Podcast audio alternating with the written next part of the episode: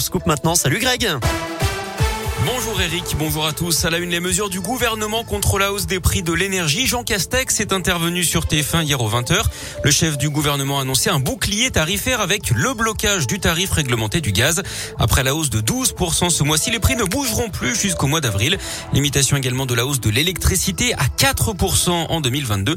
Le chèque énergie de 100 euros remis en décembre à 6 millions de foyers sera lui aussi revalorisé. Les chefs de file de l'opposition accusent le gouvernement de temporiser jusqu'à la présidentielle. Des changements pour ce vendredi 1er octobre. Le SMIC déjà est revalorisé. Le SMIC horaire brut passe de 10,25 euros à 10,48 euros.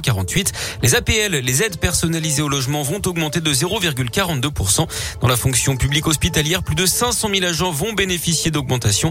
Les infirmiers, les aides soignants ou les manipulateurs radio sont concernés.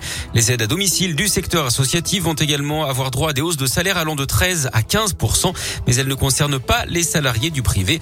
Et puis, si vous souhaitez vous rendre au Il vous faudra désormais présenter votre passeport. Avant le Brexit, la carte d'identité suffisait. En bref aussi, ces manifs aujourd'hui contre la réforme de l'assurance chômage. Sept syndicats et associations de retraités appellent au rassemblement à Lyon, à Saint-Etienne et à Bourg-en-Bresse aujourd'hui. C'est pour défendre le pouvoir d'achat et les services publics notamment. Le foot et la Ligue Europa, belle soirée pour l'OL, vainqueur de Brandby 3-0. Hier, Monaco a fait match nul un partout à la Real Sociedad. 0-0 entre Marseille et Galatasaray.